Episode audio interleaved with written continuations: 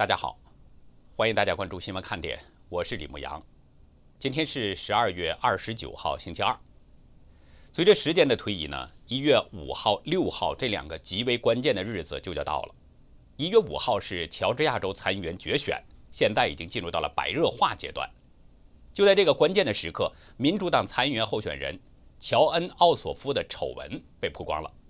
另外呢，一月六号是国会联席会议，参众两院的议员都要选出总统。川普总统已经反复呼吁美国的民众这一天到华盛顿 D.C. 参加抗议集会。这个危险的日子会发生什么样的事情呢？有不少人已经把希冀的目光转向了副总统彭斯，希望他反转选举结果。彭斯会不负众望吗？我们今天的节目中就会重点的聊聊这些内容。尽管有川普团队的挑战，但是拜登似乎已经认定自己是下一任总统了。昨天在听完国安与外交专家的简报之后，拜登表示，在美中竞争并追究中共贸易、科技、人权侵犯作为之际，联合理念相近的伙伴捍卫共同的利益与价值，将使美国处于更强而有力的位置。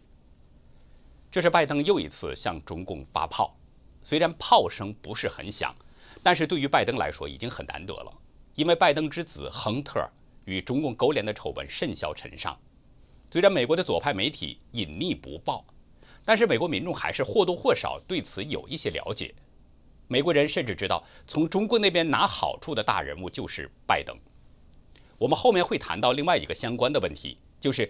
揭开亨特硬盘门的特拉华州电脑维修店老板已经起诉推特了，因为推特把他称为是黑客，污蔑他入侵了亨特的电脑硬盘。我们这里先把这个问题略过，就是说，拜登谈论对中共的纠责是比较难得的。拜登说，面对当今最艰巨的威胁，需要美国的参与及领导。如果只有美国单打独斗，将无法解决相关威胁。拜登说：“美国面对着最艰巨的威胁，这一点没有错。如果把美国比作人体的话，那么中共这个病毒不仅附着在肌肤，而且已经侵入到了腠理，甚至正在侵入骨髓。这在大选被中共操控的问题上，我们就可以管中窥豹。所幸川普政府呢，造血功能没有消失，对中共的免疫力在不断增强。通过四年的努力，正在使美国摆脱中共的魔掌控制。”如果川普连任的话，相信第二任期可能会彻底肃清体内的毒素，使美国获得新生。但前提是川普得能够连任。这个问题我们稍后来谈。这里先说拜登。他说美国面对着最艰巨的威胁，这是没错的。但是他说需要美国的参与及领导，这个就值得怀疑了。别的国家会听拜登的号令吗？圣诞节前。欧中投资协议受阻，《纽约时报》认为这是拜登对这项协议不满意。香港的亲共媒体呢还吹捧说这是拜登抗共的第一枪。但是昨天，欧盟轮值主席国德国在卸任前突然推动了欧中谈判，可能使双方即将达成协议。法国《回声报》报道说，中共一方做了新的重大妥协，使欧盟得到了更多实惠。前两天我们节目中还在说。中共在国内外都采用的是同一个做法，拉拢一部分，打击一部分。中共一直在努力分化瓦解美欧联盟，而现在欧盟的这个表现不禁使人担心：拜登有这样的号令天下莫敢不从的领导力吗？显然，德国总理默克尔就没有把拜登放在眼里，所以许多人呢把希望都寄托在了一月六号的国会联席会议，希望彭斯能够一夫当关，推翻大选结果。昨天，德州联邦共和党众议员律师路易·戈莫特在德州的东区法院提起诉讼，将副总统彭斯告上了法庭。他希望借这个诉讼，促使联邦法官推翻1887年选举计数法，授权彭斯推翻选举结果，使结果有利于川普。目前，亚利桑那州共和党也加入了这个诉讼的行列。其实前几天，阿米斯塔德计划。也已经做了类似的提告。戈莫特在诉状中表示，彭斯在一月六号采取的任何确认选举人团的结果，确保拜登获胜的行为都是欺诈。他要求法官杰里米·凯诺德裁定，彭斯有权在国会联席会议期间挑选为川普投票的共和党选举人。也就是说，戈莫特希望法官给彭斯权力，让彭斯决定那几个摇摆州哪边的选举人票数被计入。因为之前七个州的共和党人投出了替代票，总计有八十四张之多。目前呢，拜登是拿到了三百零六张，川普有二百三十二张。如果拜登去掉八十四张票给川普的话，那么川普将达到三百一十六张票。如果不给川普的话呢，那么拜登和川普都不够二百七十这个门槛。接下来就会由众议院选出总统。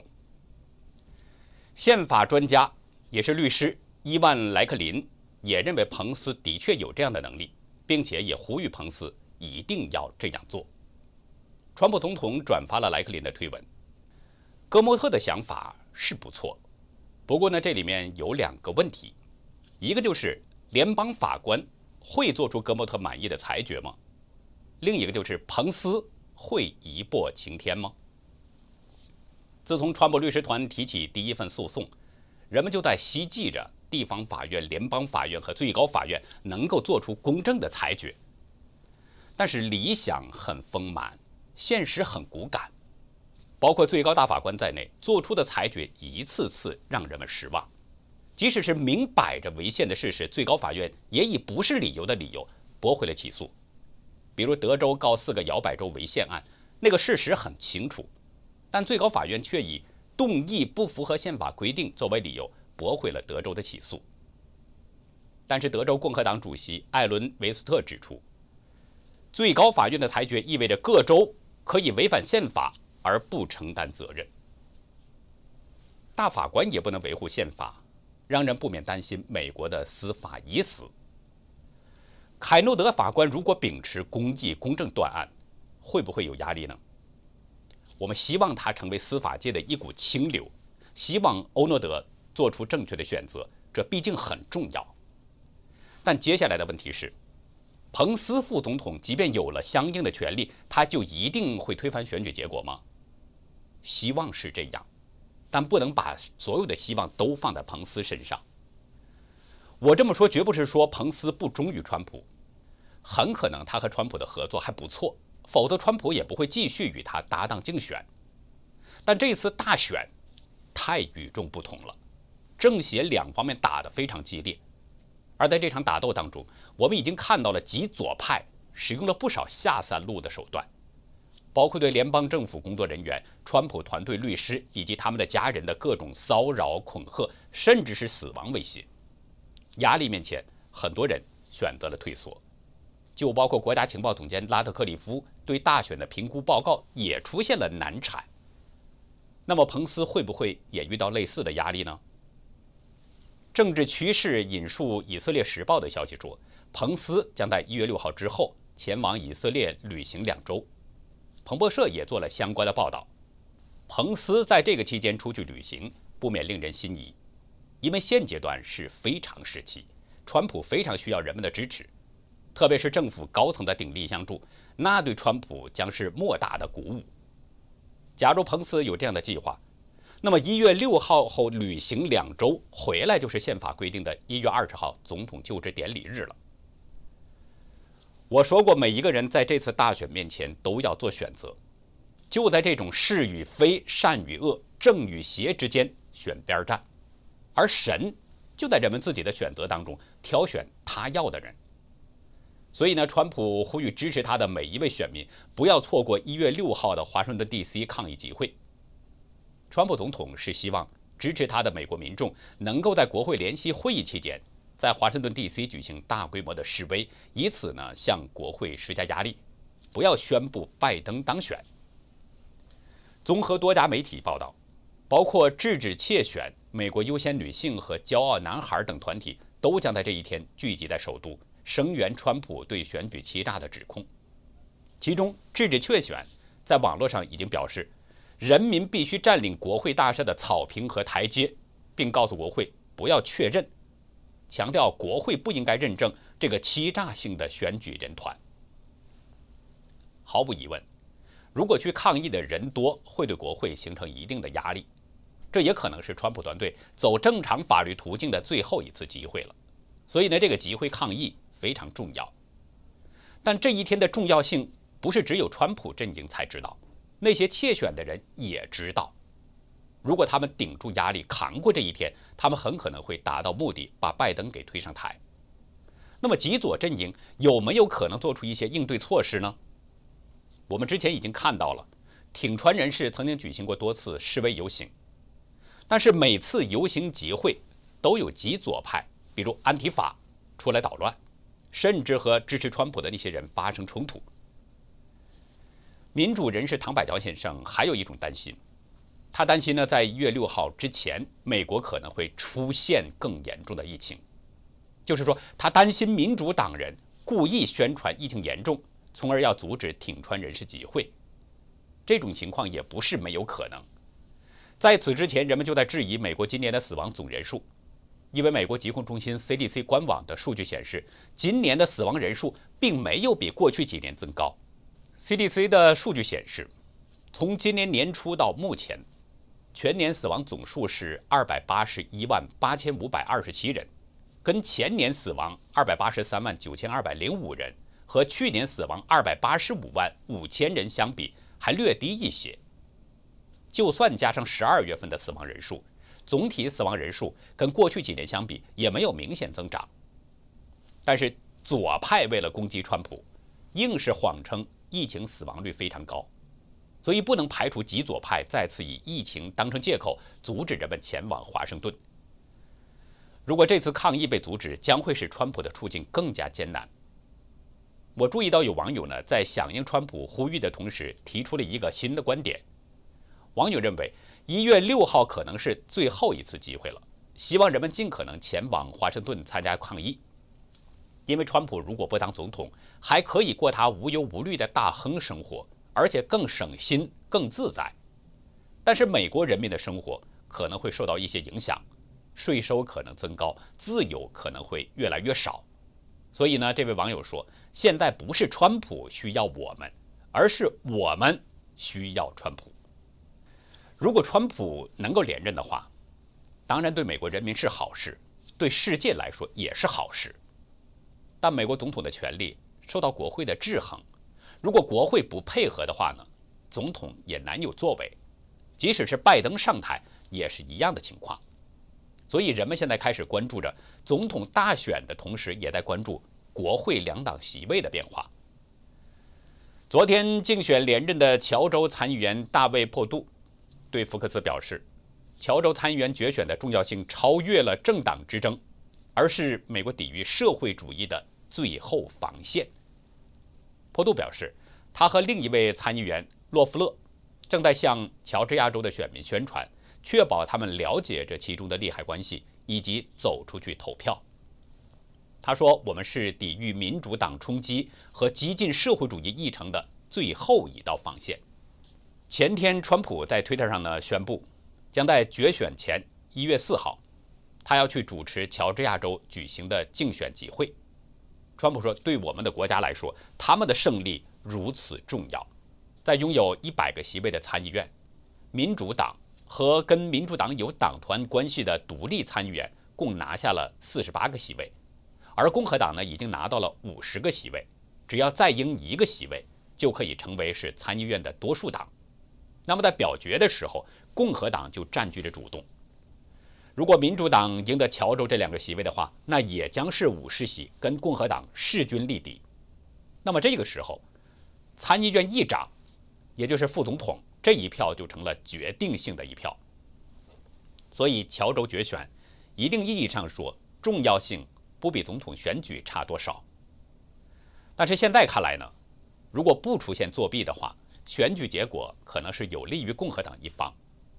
普杜表示，在十一月的选举当中，他和洛夫勒都击败了对手，只是因为乔州州法规定，如果没有跨越百分之五十的选票门槛，必须进行第二轮决选。福克斯报道，共和党人为了保持对参议院的控制权，已经筹集了两亿多美元的资金，为这场选战进行最后的努力。此外呢，坡度的竞争对手。民主党候选人奥索夫的丑闻，在这个时候突然被曝光了。昨天，华盛顿灯塔报报道，民主党参议员候选人奥索夫曾经为中共官方喉舌媒体新华社做过宣传，呼吁他的粉丝去追看新华社的报道。报道中表示，奥索夫曾在2012年期间担任联邦众议员汉克·约翰逊的国家安全助理五个月，并且获得了最高机密许可，但是当年的八月就离任了。同年的十一月。奥索夫在推特上发文，要他的粉丝阅读新华社的报道。他的推文中说，尤其在中共十八大期间关注新华社。而且呢，他还特别备注指出，新华社是中共国家媒体。大家知道，新华社这是中共最大的喉舌，主要的对外宣传机构。中共有很多的政策决议都是通过新华社发出的。另外还有一些重大的事件发生之后，也是新华社先发出通稿，然后由其他的媒体转载。今年二月，美国国务院已经把新华社、中国环球电视网 （CGTN）、中国国际广播电台、中国日报还有人民日报都列为了外国使团。不过呢，新华社至今没有按照国会众议员的要求注册为外国代理人。而奥索夫明知道新华社是中共的喉舌，却向自己的粉丝宣传，让人们去关注新华社。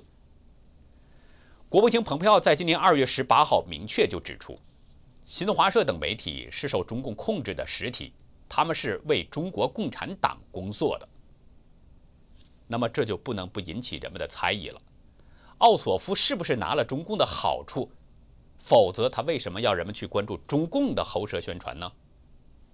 如果他拿了中共的好处，他还会为美国人民去着想吗？中国有句话：“吃人嘴软，拿人手短。”拿了中共的好处，就在中共的手里有短处，就会被中共或明或暗的要挟，为中共去做事。所以在参议员决选前夕，爆出这种丑事，对奥索夫来说绝对不是好事儿。说起来呢，《华盛顿灯塔报》。爆出不利于民主党的消息，显得有些难能可贵了。因为现在左派媒体在完全自我屏蔽有关大选的丑闻，特别是社交媒体，更是在一面倒地涉入了大选。美国媒体研究中心助理编辑科林维弗发表了一篇报告：大科技公司武器化平台窃取2020年大选。报告曝光了美国科技巨头如何以社交媒体作为平台、作为武器影响美国大选的情况。资深共和党参议员克鲁兹转推了这篇报告，并且附上了一段文字：在大选前，Twitter 和脸书审查了六十五次川普，但对拜登是零。他还特别加上一个评语：六十五比零，只审查川普，不审查拜登。维夫的报告认为。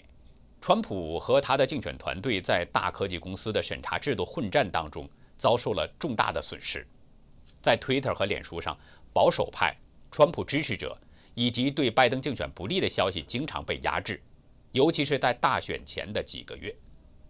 选前对他们进行了六十五次审查，而对拜登一次都没有。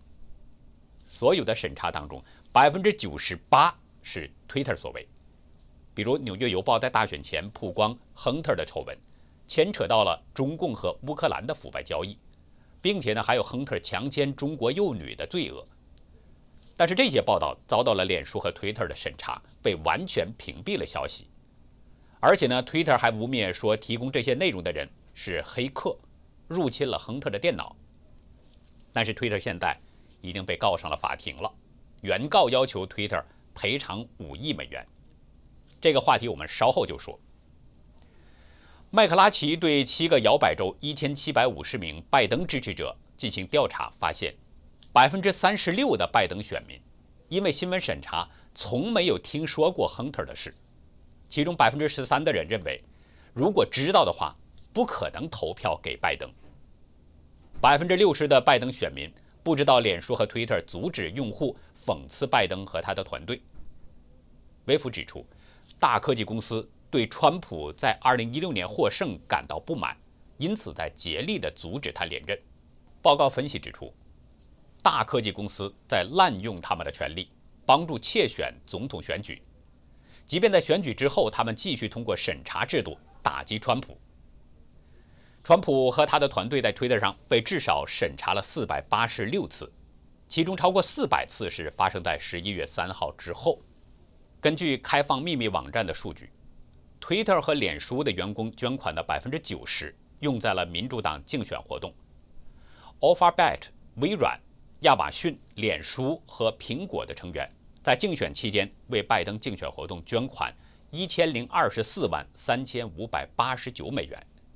而川普从这些大科技公司仅仅拿到了四十二万七千零四十七美元。